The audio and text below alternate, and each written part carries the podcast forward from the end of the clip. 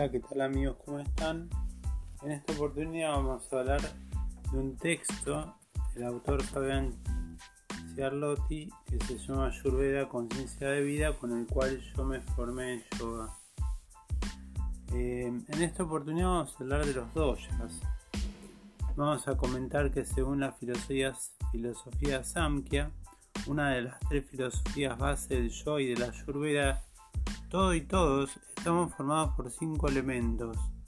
No les digo lo que me costó a mí entender esto. Espacio, aire, fuego, agua y tierra. Los mismos preceden de un estado anterior, sutil o protoelemento llamado Tan Matra, que viene de tan sutil expansión y Matra elemento o medida. Los cinco conceptos fundamentales de la medicina ayurveda son los cinco grandes elementos, cuya diferente proporción caracterizan a los tres biotipos o doyas conocidos como Vata, Pitta y Kapha. ¿Esto qué significa? Que todos, en nuestra constitución biológica, según la medicina ayurvédica, estamos formados por estos tres doyas, Vata, Pitta y Kapha. Y según nuestra composición es cómo vamos a vivir el resto de nuestra vida, cómo nos comportamos, qué yoga nos conviene hacer, qué posturas son mejores. Todo esto lo vamos a aprender eh, a través de este libro y otros libros. Las diferencias observables entre los distintos individuos se deben al predominio de sus distintos elementos constitutivos. Los elementos son cualidades que capturan la esencia de las cosas y las simbolizan. Estos mismos elementos en realidad son fuerzas, arquetipos, tendencias, predisposiciones. El enfoque holístico de la Ayurveda pone atención en cada aspecto de la vida. Cada ser es distinto a los demás. Ergo, debería comer y vivir según la edad, estado físico y mental las estaciones, inclusive según las horas del día. Las diferencias observables se ven al predominio de los distintos componentes del mundo físico, vegetal y animal que lo constituyen.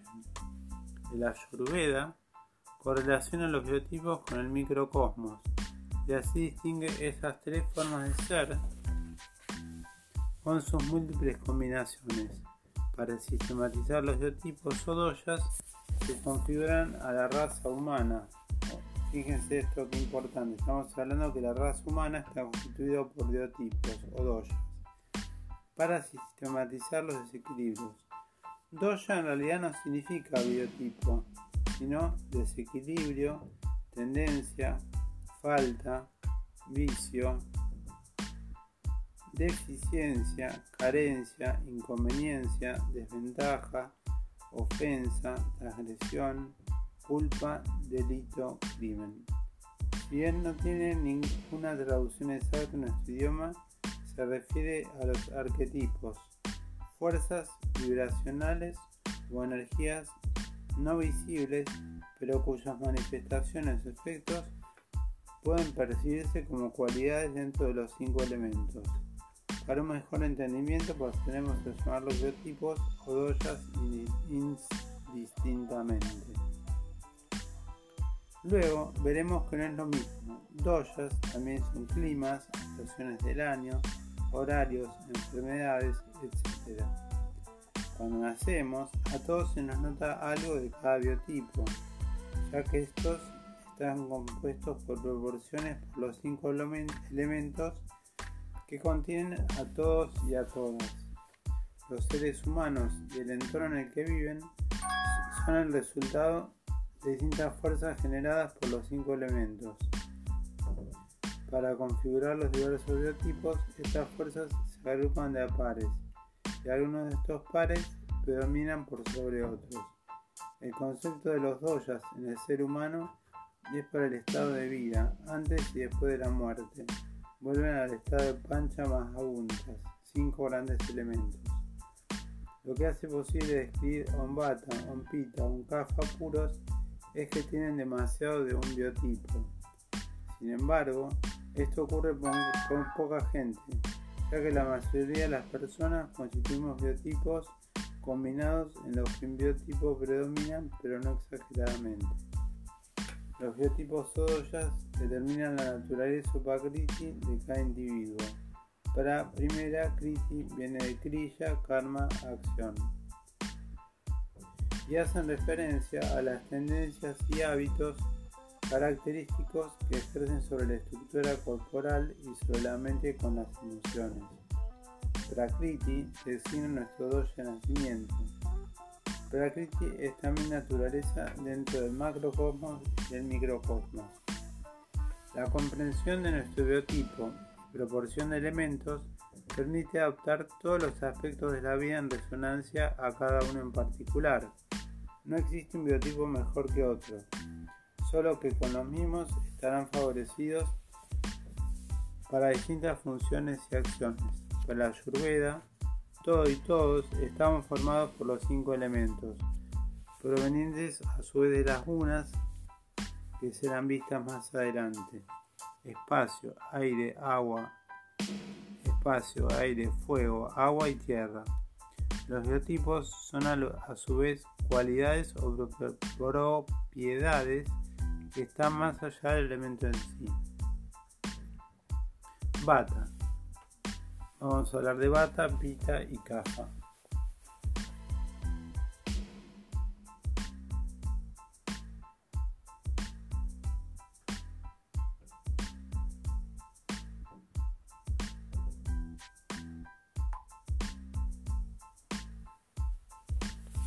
Bata, ser sus símbolos principales, espacio y aire, serán pues sus cualidades expansivo, abierto, liviano, móvil, rápido, frío, seco, en ráfagas, cambiante, sin rumbo fijo, con alternancias, impredecible, limpiador o ensuciador, impalpable, sin forma. Se llamará aire cada vez que se de uno de los cinco elementos y viento, que es aire en movimiento, si está aludiendo al bata. Pita. Tienen como elemento principal el fuego y el agua lo cual lo hace ácido. Será caliente, penetrante, preciso, agudo, enérgico, cocedor, con poder de dirigir, con poder de digerir, no de dirigir, me equivoqué yo, perdón, con poder de digerir y transmutar, iluminador, quemante. Pita significa bilis, digestión, kaf. Con sus elementos tierra y agua en mayor proporción, es de cualidad estable, resistente, frío, estático, firme, pesado, confiable, duradero, oleoso, no cambiante, tranquilo. CAFA significa flema, moco, lubricación. Para el diagnóstico de qué biotipo es cada persona se podría dar un aspecto anatómico, uno fisiológico y uno mental. Por el lado anatómico, los biotipos o dos bata formados mayormente por espacio y aire, no tienen suficiente agua ni tierra para tener un buen cuerpo físico. Serán delgados, altos o bajos, secos, con articulaciones prominentes y crujientes. Tienen la piel de piel fría y áspera, uñas y dientes quebradizos, más amarillentos, ojos pequeños, cabello marrón oscuro, móviles. Pica. El único doya con fuego. Anatómicamente son de complexión y peso moderados. Son más rubios, pelirrojos o claros. Tienen una tendencia a la calvicie o a causa de la delgadez de su cabello. Son de piel suave y clara.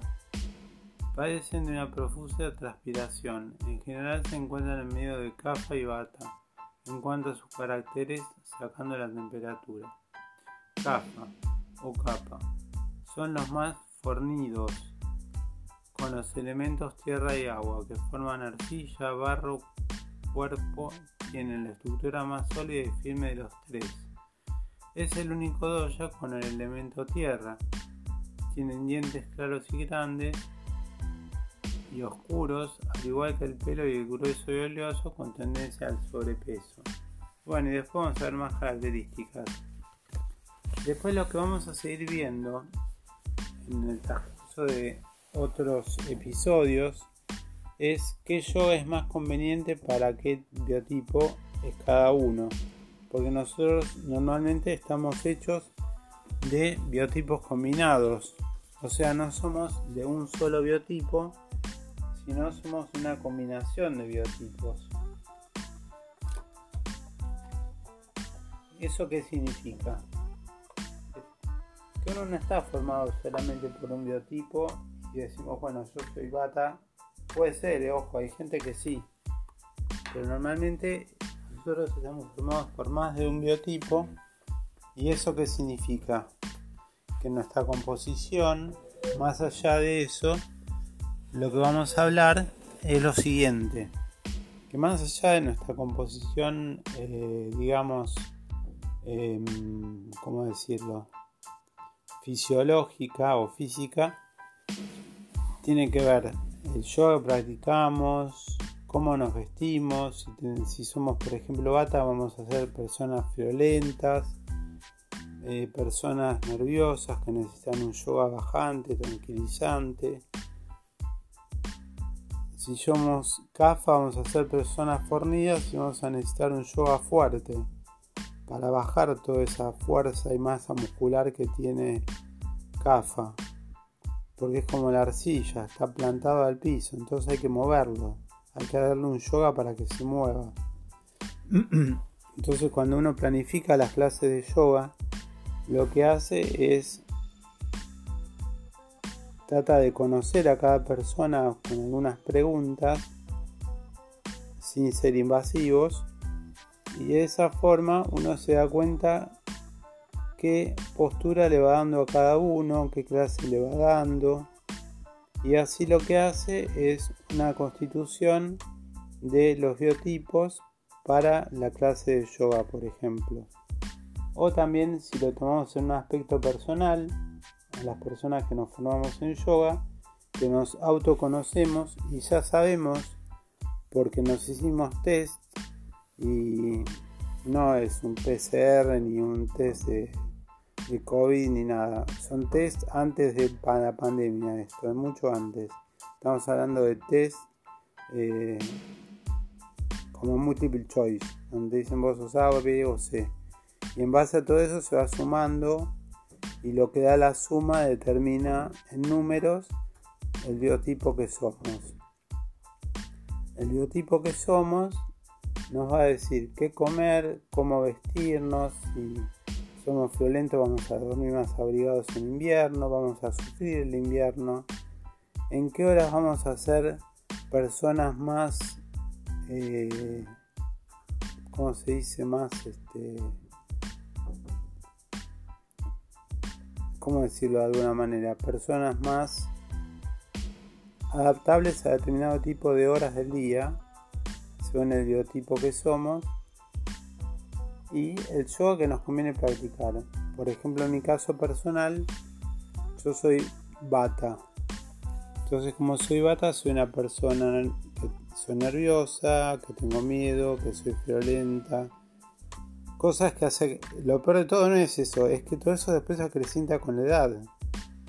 Entonces, eh, lo que nos pasa ahora dentro de 10 años nos va a pasar mucho más.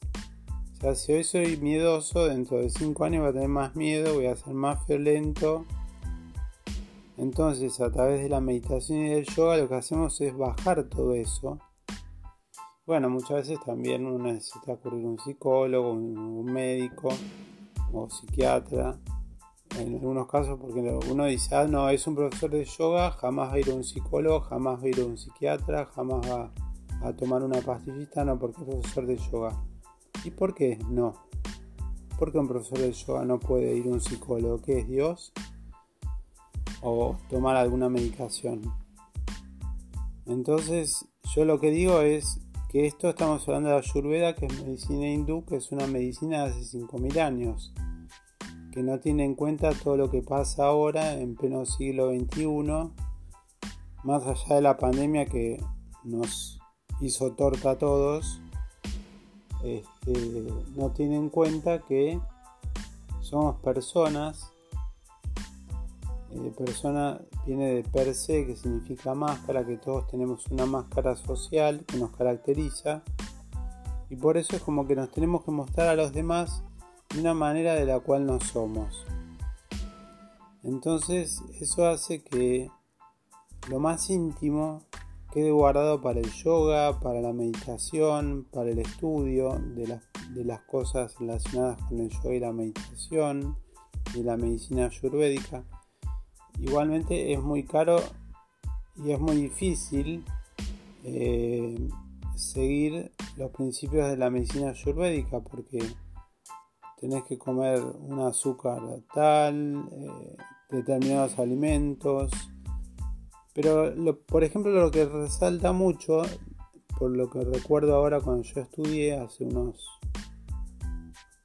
creo que 5 años ya, si no perdí la cuenta, eh, hablaba de que lo mejor siempre es la comida casera. Y fíjense, ahora justo en pandemia todo el mundo cocina en la casa.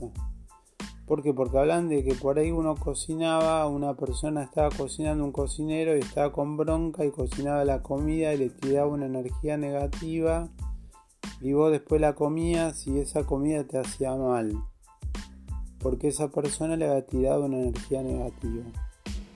Y después van a aprender algo que tiene que ver con las llaves, como el yoga, eso lo vamos a ver en algún momento en alguno de los dos libros que tengo de Fabián Charlotti, en algún apunte de yoga que tengo que imprimir, como el yoga a través de las asanas, que son las posturas y la respiración, va trabajando sobre los chakras o los centros de energía y va quitando desbloqueos.